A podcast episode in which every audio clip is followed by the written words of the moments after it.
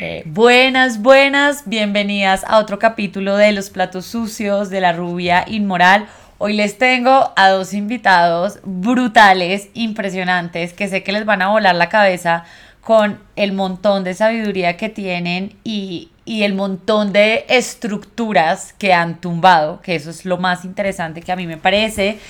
Eh, Hoy vamos a hablar un poco de expansión de conciencia, de hongos, vamos a hablar también eh, del miedo y vamos a hablar de cómo se ve un despertar espiritual, porque yo siento que la gente como que romantiza un montón, como darse cuenta de cosas y, yo lo sentí más bien como una avalancha y también siento que toqué fondo de todas las formas posibles antes de, de poder como florecer o sacar de ahí como verle el lado bueno. Y sigo todavía en un aprendizaje constante que, a veces no es tan bonito como la gente espera.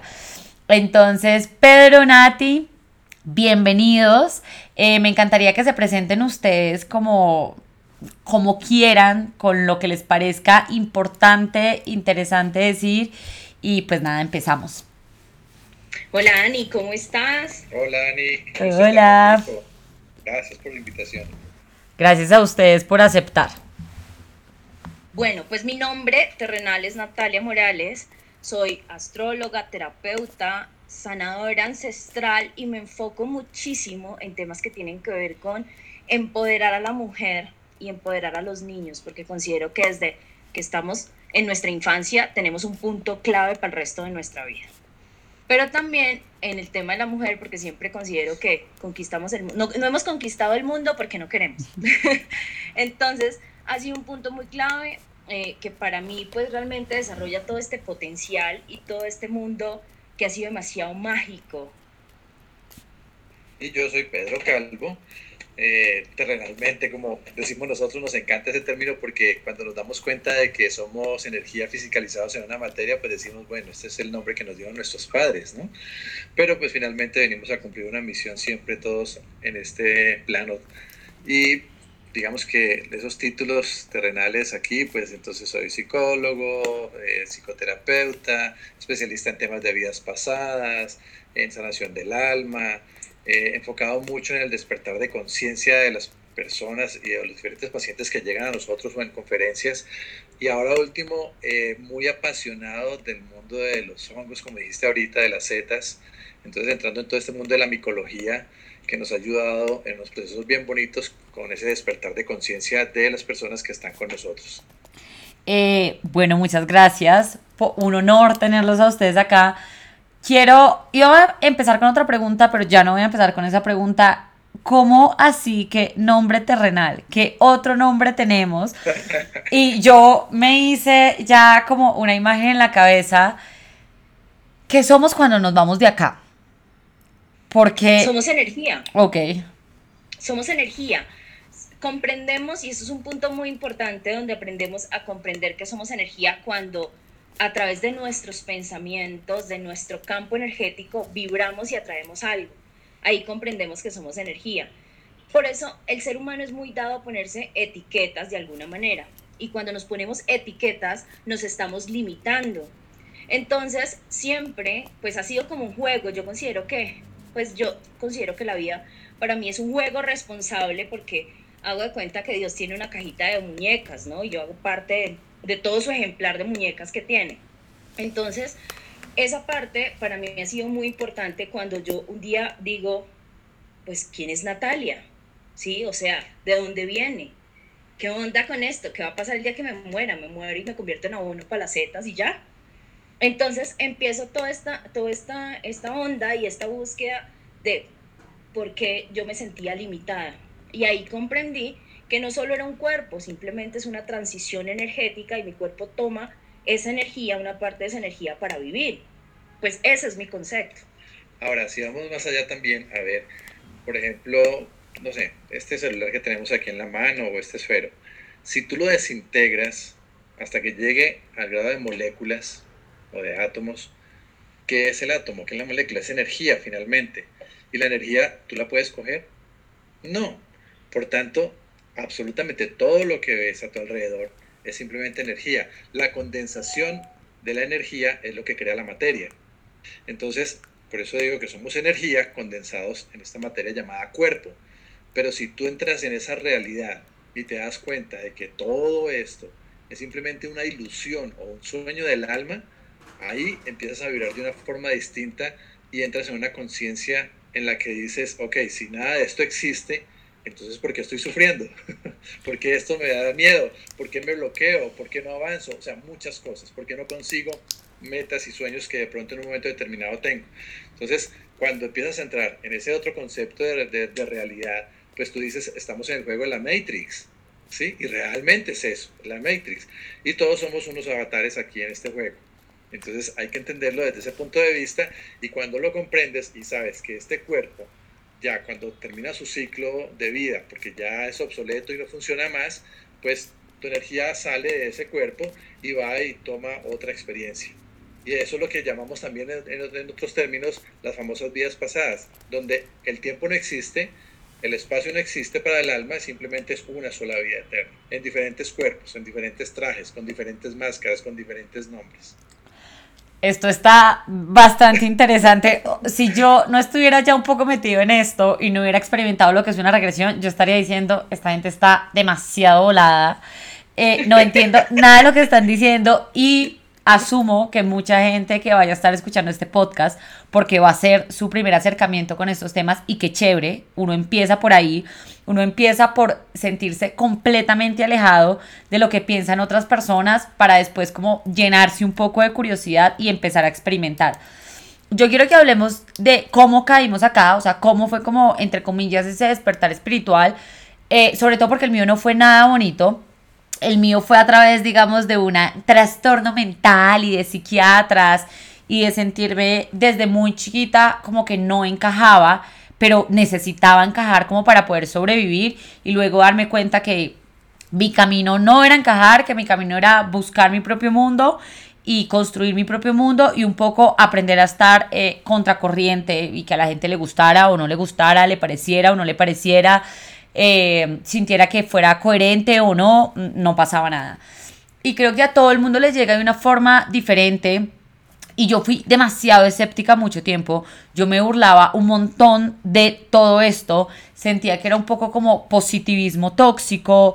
Eh, pensaba también que iba en contra, digamos, de las estructuras que los humanos habíamos armado. Pero claro, de nuevo, son estructuras armadas por humanos. Tiene que haber algo más allá de eso. Y, y bueno, ya cuando me empecé como a meter en todo esto, al principio igual tuve resistencia porque entender que lo que nos han dicho no es todo lo que hay y que incluso a veces tenemos que dejar como a que no podemos comprender las cosas. O sea, como que somos también una cabeza que está limitada, que está viviendo esta experiencia humana y que hay muchas cosas que la tenemos que soltar a la fe, al ni idea qué pasó, al esto es lo que estoy sintiendo, pero no sé cómo explicarlo, porque bueno, un poco, un poco es así este tema, entonces yo siento que ustedes obviamente van millones de años luz de donde yo estoy, yo todavía soy una cría en esto. Eh, y me parece súper interesante preguntarles acerca del despertar espiritual, sobre todo porque vivimos en sociedades que están ultra adoctrinadas por un montón de instituciones y desde que estamos muy chiquitos nos quieren decir es que es así, así y así y tú tienes que actuar así, así y así y esta es la vida y aquí no hay más y esto fue lo que te tocó y estos son como tu paquete de miedos y a estas personas tienes que obedecer y de aquí no te puedes salir eh, y, y, y, pues fue pucha, o sea, como que uno buscar por otro lado es un acto de rebeldía gigante, no es fácil. Eh, entonces, ¿cómo llegaron ustedes? ¿Cómo despertaron ustedes? ¿Cómo empezaron a buscar? Bueno, mi historia es un poco más compleja, así que voy a dejar que Pedro arranque. Perfecto. En, el caso mío, eh, cuando estaba en este mundo terrenal, como le llamo yo, eh, empecé en un momento, en un, yo creo que todos llegamos a ese punto en el que siempre como que hay un vacío. O sea, ¿a qué más vino Pedro Calvo a este mundo? Fue lo que yo me pregunté cuando tenía 30 años. ¿Sí? Y empecé a buscar algo que se llama misión de vida. en alguna parte escuché que hay una que se llamaba misión de vida. Yo, pero ¿qué es eso? ¿Y cómo se, cómo se consigue? ¿Cómo lo busco? Entonces tú empiezas a preguntarle a mucha gente, empiezas a consultar psicólogos, eh, psiquiatras, médicos, sacerdotes, eh, misioneros, o sea, una cantidad de gente, porque realmente que llegaron a, alrededor a mi vida buscando esa misión de vida. Pero eh, había algo también de conexión con los ángeles que también yo les preguntaba, pero ¿cuál es mi misión de vida? Y siempre ellos decían, tienes que encontrarla, o sea, la vas a encontrar, confía en ti. Entonces, en esa búsqueda incansable de misión de vida para saber qué más había venido a hacer, me encontré un día en una terapia donde había una persona que era mi pareja en esa época que tenía una migraña desde muy pequeña, desde muy niña. Eh, y estábamos con un tío médico que practicaba la hipnosis clínica, le encantaba ese tema, y él empieza a hipnotizarla para ver si le ayudaba a crear una, una sugestión de que su mano se convertía en un guante anestesiado y que cuando tuviera la migraña se pasaba la mano y el dolor de cabeza pasaba. Entonces ella le empieza en eso y ella entra en una regresión a hablar de una vida pasada. En ese momento mi tío me dice, ¿qué hago? de qué está hablando? Y yo le digo, pues, está en regresión, está en vida pasada. Y me dice él, ¿y qué hago? Le dije, yo no sé, usted es el médico. Entonces fue muy simpático porque él me dice, no, yo no sé de, de vidas pasadas, de regresiones. Yo tampoco en ese momento sabía, pero algo se despertó en mí en ese instante y yo empiezo a manejar la regresión, empiezo a manejar la sesión. Entonces yo empiezo a decirle, pregúntale esto, pregúntale esto, pregúntale esto, llévela aquí, traiga acá, o sea, etcétera. Saco su alma del atrapamiento de esa vida pasada, de una experiencia en la que le han dado un garrotazo en la cabeza y se ha despertado en esta infancia y se sana de su migraña. En ese momento yo dije, ah, esto fue lo que yo vine esta es mi misión de vida. Yo vine a ayudar a otros a sanar desde el alma. En ese momento yo tenía 33 años, o sea, fueron tres años buscando cuál era mi misión de vida. Y ahí es donde yo empiezo a buscar en este mundo espiritual. Entonces yo dejo el Pedro Calvo terrenal y empiezo a explorar este mundo. Entonces empiezo a irme a estudiar psicoterapia a España, empiezo a estudiar vidas pasadas, me voy a Chile, me voy a Argentina, o sea, voy a varios países a estudiar todo el tema y me doy cuenta de que lo que yo empíricamente había hecho, eh, pues estaba correcto, simplemente aprendí cómo dar las pinceladas correctas. Y ahí empecé en este mundo espiritual. Entonces, dejé todo mi mundo terrenal, en esa época era gerente de club campestre, o sea, con una muy buena posición. Eh, y obviamente, y yo creo que esto le llama mucho a la gente, y es el cómo te van a señalar y cómo te van a juzgar si tú dejas lo que ya tienes. Eso que tú decías ahora, cómo te van encasillando. Si yo era muy profesional, eh, con un muy buen salario, con un buen cargo, con una buena ubicación, ¿cómo iba a dejar todo eso por algo intangible que realmente era esto? Pero cuando es misión de vida y el llamado te llega, tú dejas todo. Y de hecho yo hice un giro de 180 grados en mi vida porque hasta del país me fui. ¿sí? Y estuve viviendo cerca de 10 años eh, fuera de acá. O sea, el monje que vendió su Ferrari. Literal. totalmente. O sea, vendí todo, me fui completamente hacer una nueva vida y explorar todo este mundo espiritual. Obviamente hoy en día llegué a unos niveles en los cuales eh, soy muy feliz con lo que hago, ¿sí? Porque cuando tú encuentras tu misión, pues te enfocas y el mismo universo se encarga de darte todos los recursos para que puedas cumplir con ella. Entonces, absolutamente nadie se escapa del llamado espiritual. Todos en algún momento vamos a pasar como por esa noche oscura del alma en la que te jalan y te dicen, oye, bueno, pues que tú viniste algo más que simplemente ocupar un espacio. Así fue como yo llegué. Me encanta. Bueno, Nata, ahora te toca a ti. bueno, voy a empezar con una frase que en estos días puse en un post de Instagram y literalmente me salió del alma y me identifiqué un montón. Y es que yo creo que eh, vengo de los hongos, soy una zeta, porque literalmente he podido crecer exitosamente entre tanta mierda.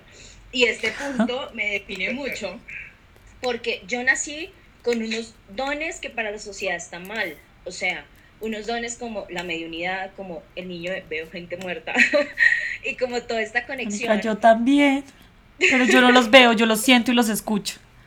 Claro, y entonces la onda es que desde muy niña, eh, pues nací con un coeficiente intelectual hiperdesarrollado, entonces yo a los seis meses aprendí a hablar, a los dos años ya leía y escribía. Entonces, ¿qué pasa? O sea, en el tiempo en que yo crecí, que eso fue hace 30, 30 años, ¿qué, hacíamos, ¿qué hacían con los niños que se salían de los esquemas? Mediquémoslos, ¿sí? Y entonces, a los 7 años, eh, me llevan porque yo hacía mis tareas, bueno, yo a los cuatro empecé primero, entonces hacía mis tareas, hacía las tareas de los compañeros, todo el tema, era una niña, digámoslo de alguna manera, que no me toleraban porque terminaba todo demasiado rápido, ¿sí? Entonces eh, me llevan al médico, al psicólogo, le dicen a mi mamá, al final me diagnostican con hiperactividad severa, déficit de atención, o sea, yo leo hoy en día mi historial clínico y digo, marica, o sea, yo no sé, en la, o sea, y mi mamá le mandaron toda la medicación. Yo tuve la fortuna de tener una abuela ariana que dijo, olvídense, o sea, a la niña no me le dan una pepa, no me la dan en pepa, no, déjela, que si quiere hacer doble trabajo que haga, entonces la solución que encontraron era, metámosla cursos, macramé, pinte, decore fiestas, o sea, yo sé de poner pisos, paredes, hasta bordar, porque todo eso me ocupaba los tiempos, porque yo tenía que tener tiempos libres. Empiezo como en toda esta onda, termino el colegio a los 14 años y entro a la universidad con un despiste de, oiga, o sea, ¿qué voy a hacer si la sociedad me indica que tenemos que nacer, entrar a un colegio, pasar a la universidad, luego al magíster, luego, bueno, los posgrados, a todo esto? Y yo no quería eso, ¿sí? Porque yo sentía que mi vida había estado tan ocupada que yo decía, si esto es vivir, qué pereza. Sí, mm. yo no quería vivir.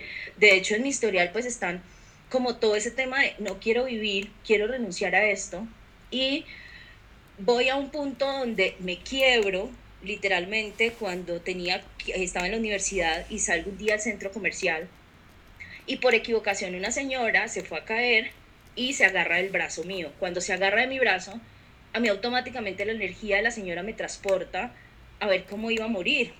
Y para mí eso fue traumático. ¿Por qué? Porque empecé a ver, o sea, como que se abrió esa ventana y todos los espacios que yo tocaba o la gente que yo sentía cerca empezaba a ver cómo iba a pasarle situaciones. Entonces, cuando tú no tienes una guía y vivirlo solo, porque todo el mundo dice que, que estás loco, es, es, demasiado angustiante. Entonces, yo eh, empiezo como mi proceso, ok, todo esto se puede manejar. Yo empiezo como en mi terapia yo misma, ¿no? Yo, esto se puede manejar, esto se puede conectar.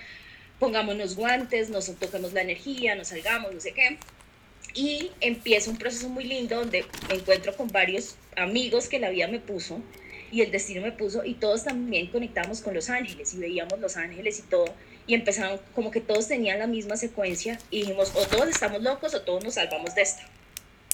Y empezamos a decir, bueno, hagamos meditaciones, solucionemos esto, empecemos a ver. Y ahí empieza a los 14 años literalmente mi mundo espiritual y mi tema con la astrología.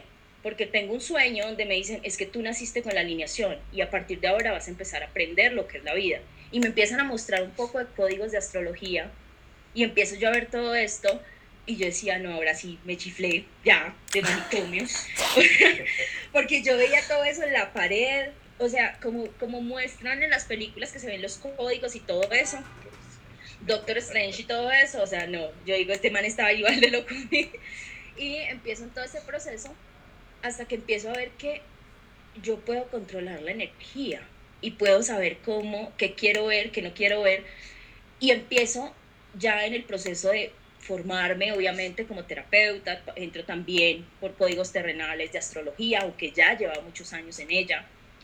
Pero me conecto mucho, el mucho con, ok, yo fui una niña que no tuve guía, entonces por eso me conecto mucho con los niños, porque hay niños que nacen con las mismas condiciones energéticas y más ahora, más espirituales cada vez, más despiertos, más, conscientes. Entonces no es como que el niño está mal, ¿sí? El problema es la sociedad. Y frente a todo eso, pues yo siento que mi despertar de conciencia empezó el día que encarné y que fuera de eso no querían hacer. pero, pero fue ahí y siento que todo fue como a, punta de tengo que hacerlo yo misma porque no encuentro quien me guíe.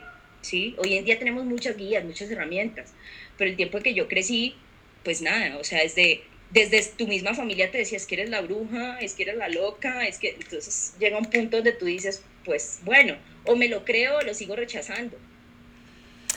Es bastante peculiar porque, bueno, Nata y yo tenemos una Em, nacimos casi el mismo ¿Nacimos el mismo día o un día de diferencia? Un día de diferencia, tú el 2 y yo el 1. El, un día de diferencia y tuvimos eh, un parto traumático, o sea, nuestras madres tuvieron un parto traumático, Nata no querían nacer. Las únicas. Yo rompí todo para llegar acá y después me arrepentí con todas las fuerzas de mi alma porque yo sé que mi alma después dijo como, no, yo, ¿por qué volví a caer acá? Me arrepiento, es como, no, mm, mm, no, esto no me gustó, adiós. Y bueno, pues ya me tocó enfrentar que, enfrentar que estaba acá.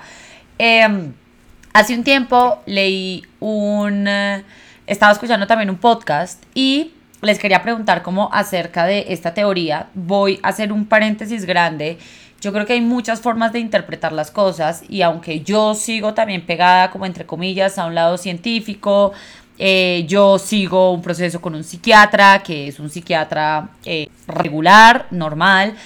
Eh, otro tipo de narraciones me han ayudado a darle un sentido con una carga que yo, o sea, como que me permiten incluso creer que voy a tener una esperanza, así que me sirven y ya está.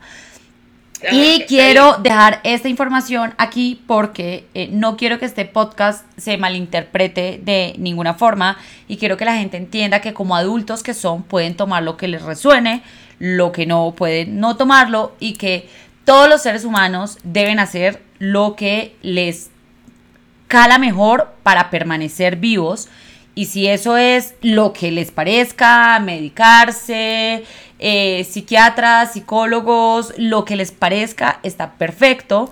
Eh, creo que otras personas que quieran buscar otras cosas también está perfecto. Aquí vinimos a intentar y hacer lo que eh, mejor nos salga. Entonces, esto lo voy a dejar aquí claro para que después no se malinterprete. Y en este podcast escuché a una chica decir algo que me resonó bastante porque yo nunca había encontrado porque ese vacío tan grande que a mí me hacía la existencia y ese no evidentemente tengo un montón de traumas de infancia, pero quitándole ese lado, o sea, como que un montón. Pero quitándole ese lado, yo he tenido una vida bastante buena, súper privilegiada. Y, y, a mí el, el, el desazón con el que yo seguí creciendo Después, cuando ya podía tomar un poco más de, herramientas acerca de mi vida, ya podía tomar decisiones, ya todo, pues se fue solamente incrementando, o sea, no se fue achiquitando, sino incrementando. Em, y escuchaba a, esta pelada decir que ojalá la pueda tener en uno de estos capítulos, lo manifiesto en este momento, que hay almas que vuelven y llegan a la tierra y son almas, digamos, un poco más viejas, un poco más sabias, y, un poco, digamos, que entienden más el juego y cuando llegan a, esto terrenal y toca volver a atravesar todo, dicen como, no me gustó tanto, me arrepentí, chao, que yo ya no estoy para estas. O sea, como que eh, no quiero estar aquí, no quiero estar aquí, no quiero estar aquí. No le encuentro sentido porque yo sé que esto no funciona así, que hay algo más, que se conecta con otra cosa. Y yo le vi mucho sentido porque yo nunca encajé. Y a mí como a, a, Nata, a mí siempre, mi familia se burla, a mí me decían Clara la loca, porque eh, me, se burlaban y me decían que, yo me parecía a una, a una señora como de, la calle, que habitaba en la calle en Pensilvania, y mi familia, bueno, es, bastante ignorante también. Y eh, pues claro, entonces la pelada que, que hacía como vainas raras y que salía como con cosas raras. Eh, y que nunca fui, digamos, hábil para los deportes, entonces a mí me gustaban era los libros y otras cosas, y eso para mi familia era muy extraño. Eh, y para mí todo tiene sentido porque yo siento que desde chiquita yo nunca le encontré sentido a esta vaina y desde un punto siempre sentí que, que la forma en la que vivían nosotros, o sea, que esto no podía ser y que, y que esto no podía ser todo lo que había. Yo decía, si esto es todo, esto no tiene ningún sentido, chao, yo me eh, eh, no me quiero suscribir, no me quiero suscribir, no me quiero suscribir, chao. Y lo conecto mucho con lo que decía Pedro ahora del vacío y lo conecto también mucho de eh, con lo que estamos hablando ahorita de la misión de vida porque a veces anclamos las cosas a, a, lo que no es y a lo más terrenal. Entonces, para mí el éxito que otras personas tenían, pues para mí no tenía ningún sentido. Incluso la configuración de las relaciones, como las configuran en la iglesia y el Estado y las familias tradicionales, para mí eso no tiene ningún sentido. Total. Y nunca tuvo ningún, o sea, nunca tuvo ningún sentido. A mí me criaron así y para mí jamás en la vida tuvo ese sentido. Y cuando empecé a hacer regresiones, entendí muchas cosas y, y, entendí cosas gravísimas de mí también, pero entendí también cosas como bastante interesantes y que tienen un montón de sentido. Y quería que, o sea, uno que me dijeran ustedes qué piensan de eso, porque de pronto yo, yo sí ahora veo incluso las personas que no le encontramos sentido a nada y queremos acabar con esto desde otro lado. Eh, que se puede tomar desde muchos lados, de nuevo, yo soy una persona súper traumada, pero eh, tomándole, viéndole otro sentido y cogiéndole desde otra narración, para mí también hace mucho sentido que, digamos como, uy, no. O sea, mm, me equivoqué, no quería entrar ahora, de, después. Y también quería hacerles un poco eh, una pregunta que de pronto Pedro ya respondió, pero la misión de vida creo que es algo con lo que a la gente le cuesta mucho conectar, porque para mí eh, la misión de vida tiene mucho que ver con ser auténtico, ser vulnerable y uno ahí va raspando y va encontrando qué es lo que es y este mundo no quiere ser auténtico ni vulnerable porque saben que les van a echar mierda y que esa mierda es difícil de tolerar. Bueno, pues las setas aprenden a crecer en medio de la mierda. Por eso las amamos. Entonces, ¿cuáles son las herramientas que una persona puede utilizar para ver qué es lo que necesita, o sea, para dónde es que va, qué, qué es lo que tiene que hacer, cuál es su misión. Para mí la misión de vida es salvarnos, todos tenemos herramientas para salvarnos unos a otros, desde lo que podemos, lo que sabemos, desde lo bueno, lo que sea. Pero, pero uno, ¿cómo llega ahí? ¿A ustedes qué les ha servido? ¿Ustedes cómo se dieron cuenta de esto? Eh, y cómo lidian con ese vacío, porque a mí todavía me cuesta a veces decir que jartera estar acá, cuando sé que soy otra cosa más grande y esta vaina a veces me sabe a cacho y es como, ah, otra vez este mismo problema con esta hijo de puta gente. No, o sea, como que, ¿me entienden? Eh, ¿cómo, ¿Cómo uno transita esto? O sea, a mí la verdad conectarme a veces con la humanidad me cuesta bastante. bueno, pues yo te hablo, o sea, voy a hablarte de las mías, Pedro te hablará ahora porque todos tenemos herramientas diferentes. O sea, cada quien se salva como, como puede y como quiere. Sí. Sí. Porque hay un punto muy interesante y es que yo digo, yo este paseo no quiero volver. O sea, a mí esta onda no me la monte, que me cuenten por ahí, que los, registros chicos, la energía, que sea, que venga, que es que... yo estoy dejando todas mis cuentas saldadas para no tener que volver. ¿Por qué? Porque yo digo, si tú volvieras a encarnar con la conciencia que tienes hoy en día, tal cual, exacto, la vida sería eso sería otro cuento. Pero resulta que como se inventaron el tema de que tú pasas a otra vida y puede que recuerdes, sí, tu casa 12 en astrología, y puede que lo recuerdes, pero llegar al punto de recordar completamente es, es, es o sea, es ilógico y es inalcanzable de alguna manera, ¿sí?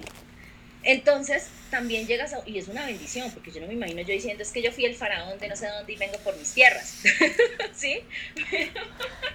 faraón. Pero, pero es que esa onda también viene desde, ¿qué me ha servido a mí? A mí, Natalia, me sirve mucho, para mí la misión de vida la, la empecé a encontrar, la encontré encontrándome a mí misma. O sea, yo no puedo pretender, y es un concepto muy personal, yo no puedo pretender servir a otros y ayudar a otros cuando yo ni siquiera me he encontrado y me he servido a mí mismo. ¿Sí? Cuando yo ni siquiera he dicho, oiga, estos son los puntos que usted tiene, este es su mierdero y solucionen. ¿Sí? Digo que lo solucionamos de alguna manera y lo pongo entre comillas porque nunca estará solucionado. ¿sí? Siempre vendrán nuevas cosas y siempre habrá situaciones donde uno dice, otra vez lo que tú decías, otra vez lo mismo. O sea, ¿qué onda? O sea, ya esto lo pasé, ¿qué, ¿cuántos registros kármicos más hay de esto? Entonces, pero la diferencia es que si ya viene la misma situación una y otra vez, ya sé cómo manejarla y cómo hacerlo diferente. Porque otra herramienta que me funciona a mí mucho es, ¿y qué tal si lo hago diferente? ¿Y qué tal si? Entonces, si alguien me insulta, por ejemplo, yo misma me digo a mí misma, Natalia, ¿y qué tal si dejas que pase? Natalia, ¿y qué tal si dejas de tenerle miedo? Natalia, ¿y qué tal si te permites vivir esto? Porque yo digo que más salida del contexto de razón, de razón de la sociedad, pues yo creo que las personas como nosotros que tenemos esa conexión con extraterrestres, con otros mundos, con otras cosas, pues no somos nada tradicionales. Entonces, cuando me permito hacer diferente esa conexión, pues también me permito conectarme y honrarme, ¿no? Porque es que también tengo un ser interior, si Dios está dentro de mí, pues entonces yo tengo es que honrarme, No tengo que honrar nada por allá afuera, sino en mí. Si yo me cultivo, me amo y me permito eh, expandirme, pues lo voy. O sea, esto no va ni porque nos mediquemos, ni porque no vayamos al psicólogo, no. Porque todas esas son herramientas externas que se han creado para poder precisamente encontrarnos. Y hay gente que se encuentra plantando setas, como hay gente que se encuentra paseando perros, como hay gente que se encuentra mm, escribiendo libros. Todos tenemos una forma muy diferente. Gente que se encuentra diseñando, otras hablando. Y es el punto de, cuando, cuando yo me pregunto cuál es mi misión de vida, yo digo, bueno, y yo ya, cuando yo me encuentro y yo digo, ok, es decir, que yo me encontré, yo soy diferente, es decir, que mi misión de vida puede también romper un poco los esquemas y demostrarle al mundo que están equivocados de alguna manera con las personas como nosotros que no tenemos que obligarnos a encajar en una caja, sino salir de ella. Y resulta que cuando yo salgo de la caja, encuentro mucha gente como yo. Y ahí encontré mi misión de vida, crear mi propia comunidad o mi propio colectivo que ayude a otras personas también a salir de la caja. Ay, me encanta, me encanta poder encontrarme con ustedes. Mi, mi, mi círculo social está lleno de gente ahora sí. Y, y si mi psiquiatra lo supiera, me, me, encerraría de una vez. Es un chiste. No, mi psiquiatra es súper querido. mi psiquiatra es súper querido y yo le cuento este tipo de cosas y el man como que no sabe cómo, pero bueno. Bueno, Pedro, ¿y tú qué tienes para decirnos de esto? Bueno, yo ya les conté cómo encontré mi misión de vida. Yo lo estuve buscando y de una forma el universo se, me la puso allí como para poder despertar en ese momento. Pero cuando yo he llevado a mis pacientes a encontrar su misión de vida, porque es un tema recurrente, eh, no digo que, que, todos los días llega gente preguntando cuál es la misión de vida, pero sí con bastante frecuencia. Eh, yo tengo diseñado un test de preguntas que ayuda a encontrar misión de vida. Entonces, yo he puesto a mis pacientes a que vayan respondiendo de forma no consciente cada una de las preguntas que le voy haciendo, conexión con, el universo, y va llegando después a escribirlas y empieza a encarrilar todas esas, esas eh, respuestas que ha obtenido hacia su misión de vida. ¿sí? Y ha sido bastante exitoso el proceso. En ese sentido, en el que podemos ayudar como a enfocarnos muchísimo en lo que queremos. Porque si tú en general le preguntas a la gente cuál es tu misión de vida, todos dicen, ay, ayudar. ¿Sí? ¿Y cómo vas a ayudar? No, es que yo quiero ayudar a, la gente. ¿Y cómo la quieres ayudar? No, eh, en lo que la gente necesite. ¿Pero cómo? En este momento hay un desastre con lluvias y todo. ¿Y cómo estás ayudando? No, pues viendo la noticia nomás. Sí, pero no pasa de ahí. Y hay otro que dice, yo quiero ayudar, pero ayudando a los animales. Perfecto, pero ¿cómo los ayudas? O sea, todos queremos ayudar y todos de una u otra forma venimos a ayudar. ¿sí? Pero no sabemos de qué manera enfocar esa energía para realmente poder contribuir a que otros también puedan hacerlo. Pero hay algo bien importante, y es lo que decía Natalia. Si tú no sabes primero ayudarte a ti mismo, ¿cómo vas a ayudar a otros? ¿Sí? Eso es como cuando yo voy a pedir un consejo matrimonial a quien no se ha casado nunca y no sabe qué es vivir el matrimonio.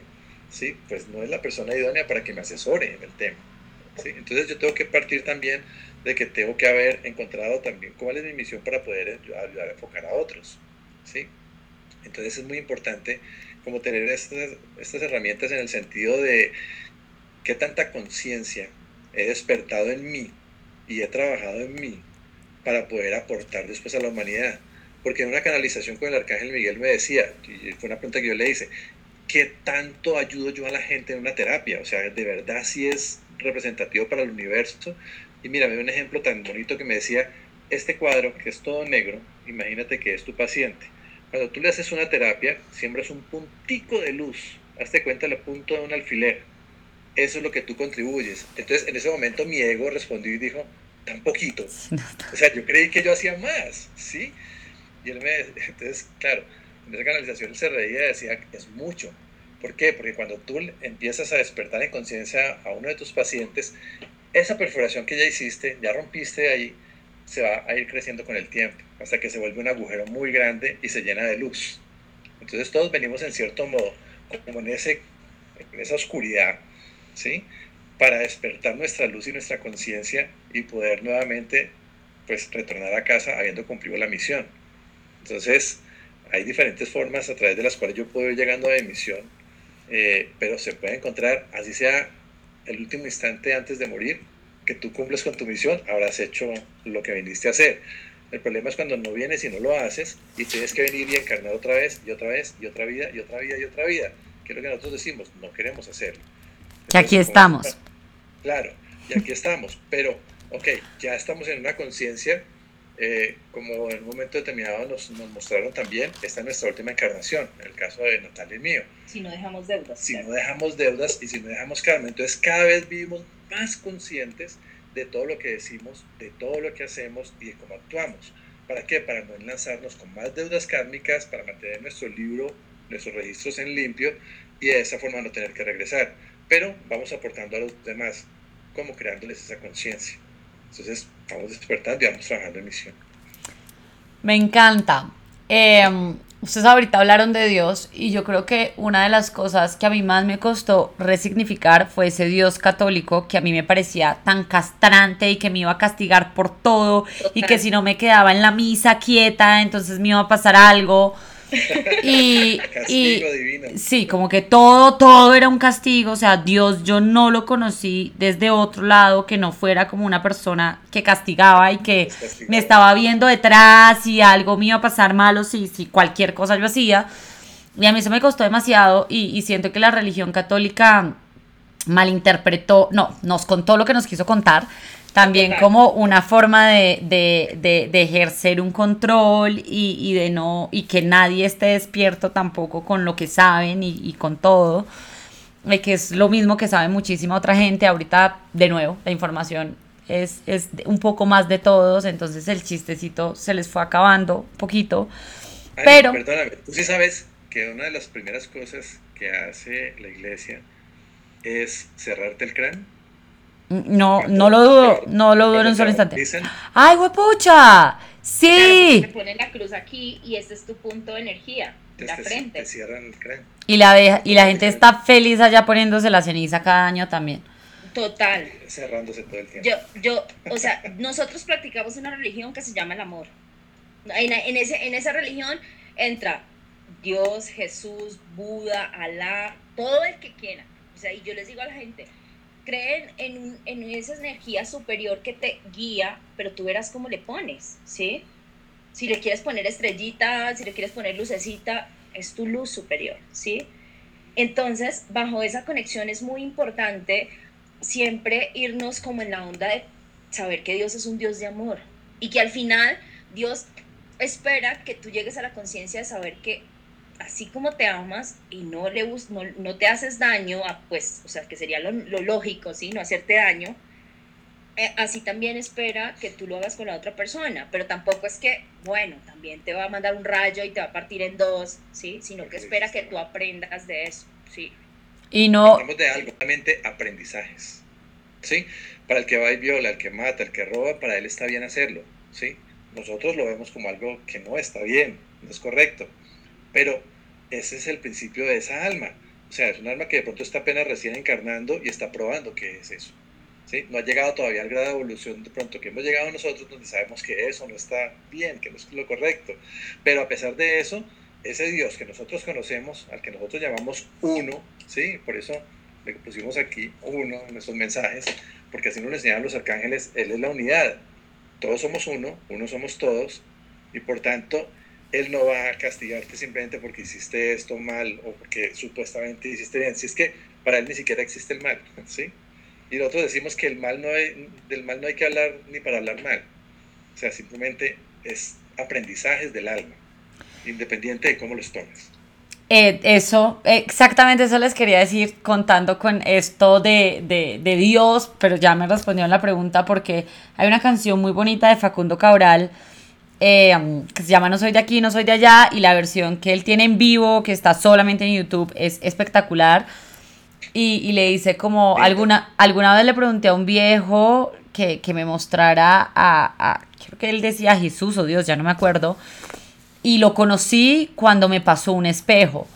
Y para mí eso tiene todo el sentido del mundo, porque es que todos somos todo, todos, somos todo y nada, o sea que todos somos todos somos Dios.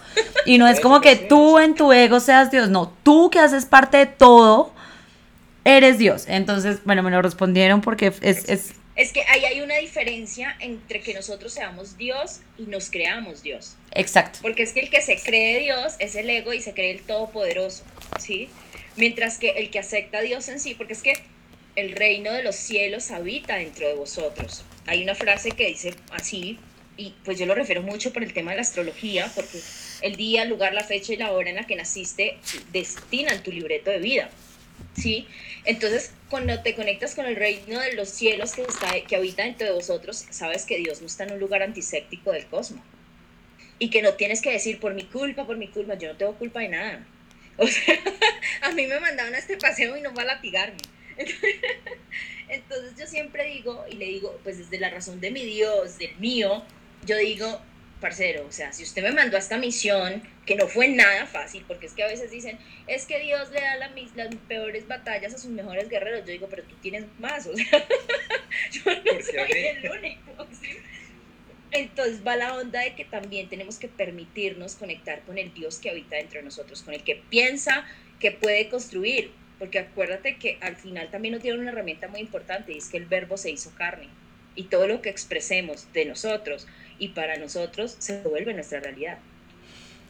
Yo, eso me encanta, me encanta y, creo que es otro video el que tendremos que abrir en otro capítulo porque eso sí que es otra puerta y voy a abrir una puerta bien carnosa para que eh, vayamos cerrando y es que yo me escuché otro podcast, yo soy amante de, los podcasts, como lo van a poder escuchar acá que referencié mil acerca del universo y en este podcast acerca del universo, o sea, universo hablando de física, o sea, astrofísica, eh, consultaron a Chomsky y este podcast me encanta porque parte de una hipótesis como hiper surreal.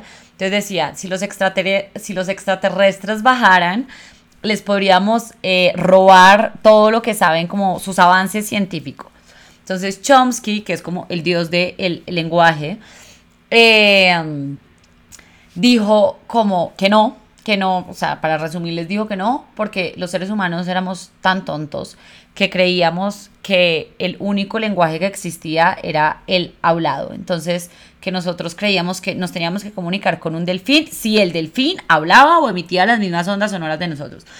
Que nosotros creíamos que las plantas no hablaban, por eso que nosotros, y que seguramente iban a llegar como otros seres y íbamos a intentar hablarles, y pues que eh, si creíamos que ese era el único lenguaje que existía, estábamos jodidos.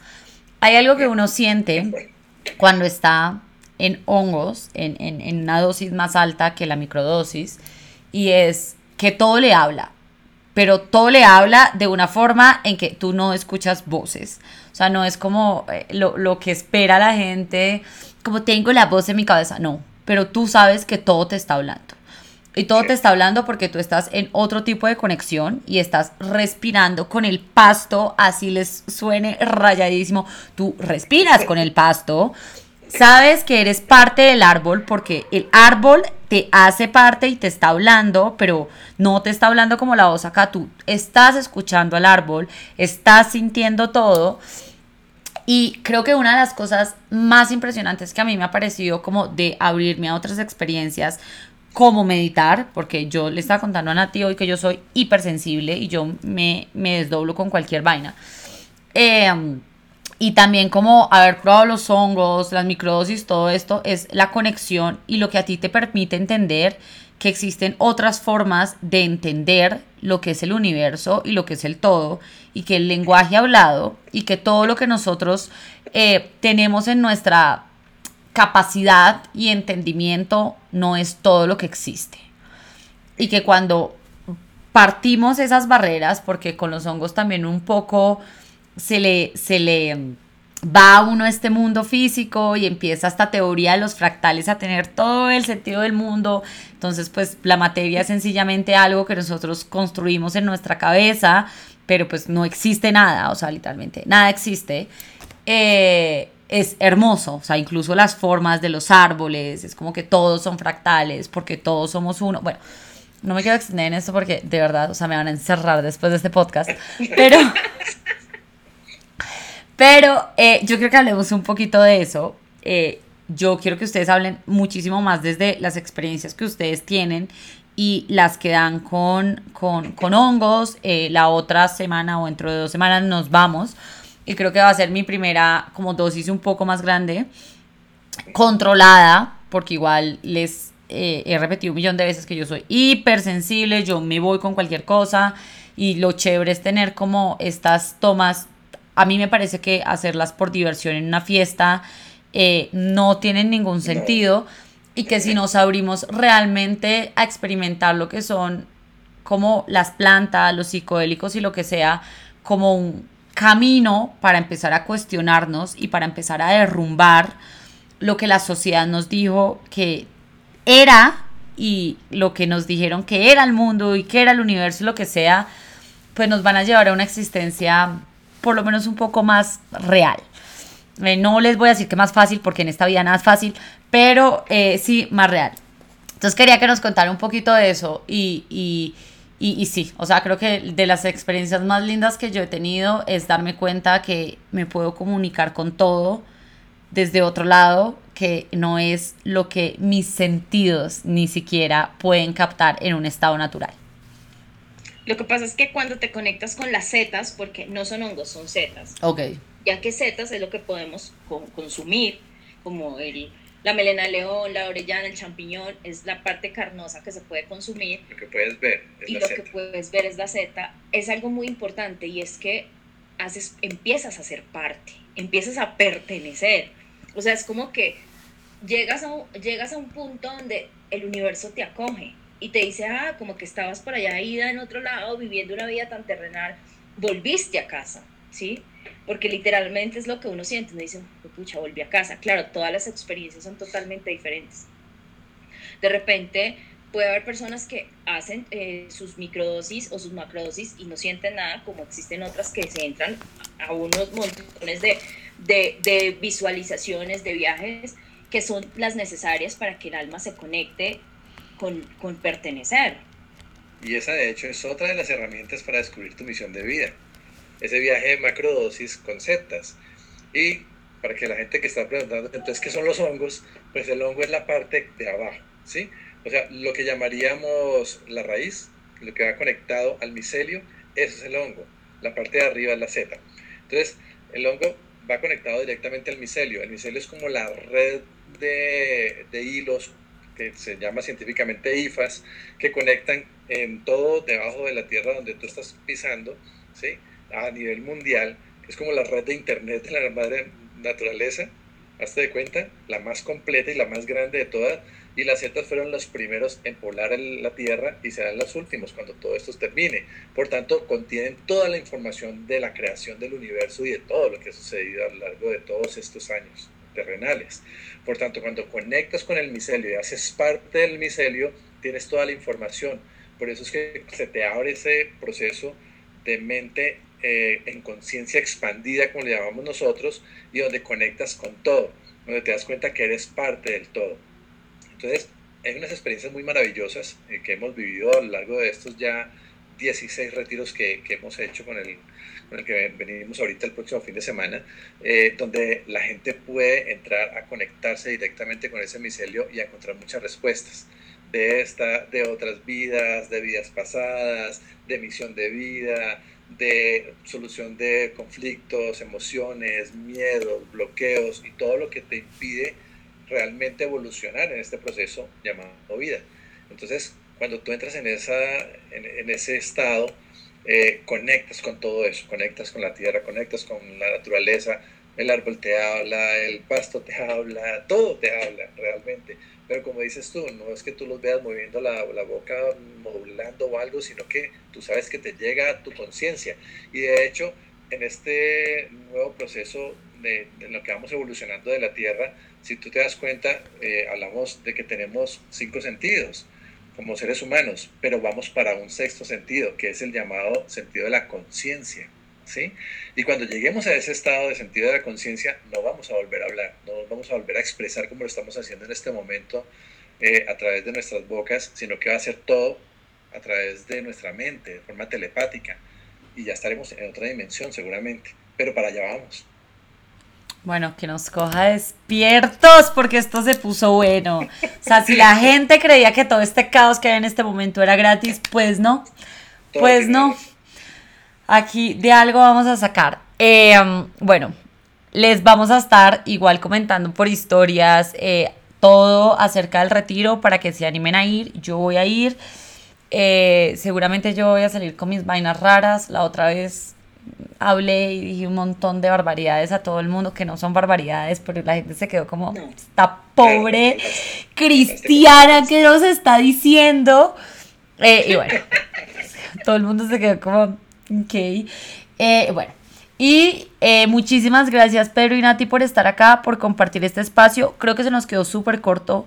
Yo quiero hacerles una invitación aquí abierta porque yo tengo una fascinación gigante con los seres de otros lados. Es más, yo estoy segura que yo soy un ser de otro lado porque tengo una fascinación desde niña y, creo que siempre he tenido conexión con ellos. Eh, entonces... Tal, vez te implantaron desde niña y por eso tienes esa conexión y será muy interesante saberlo.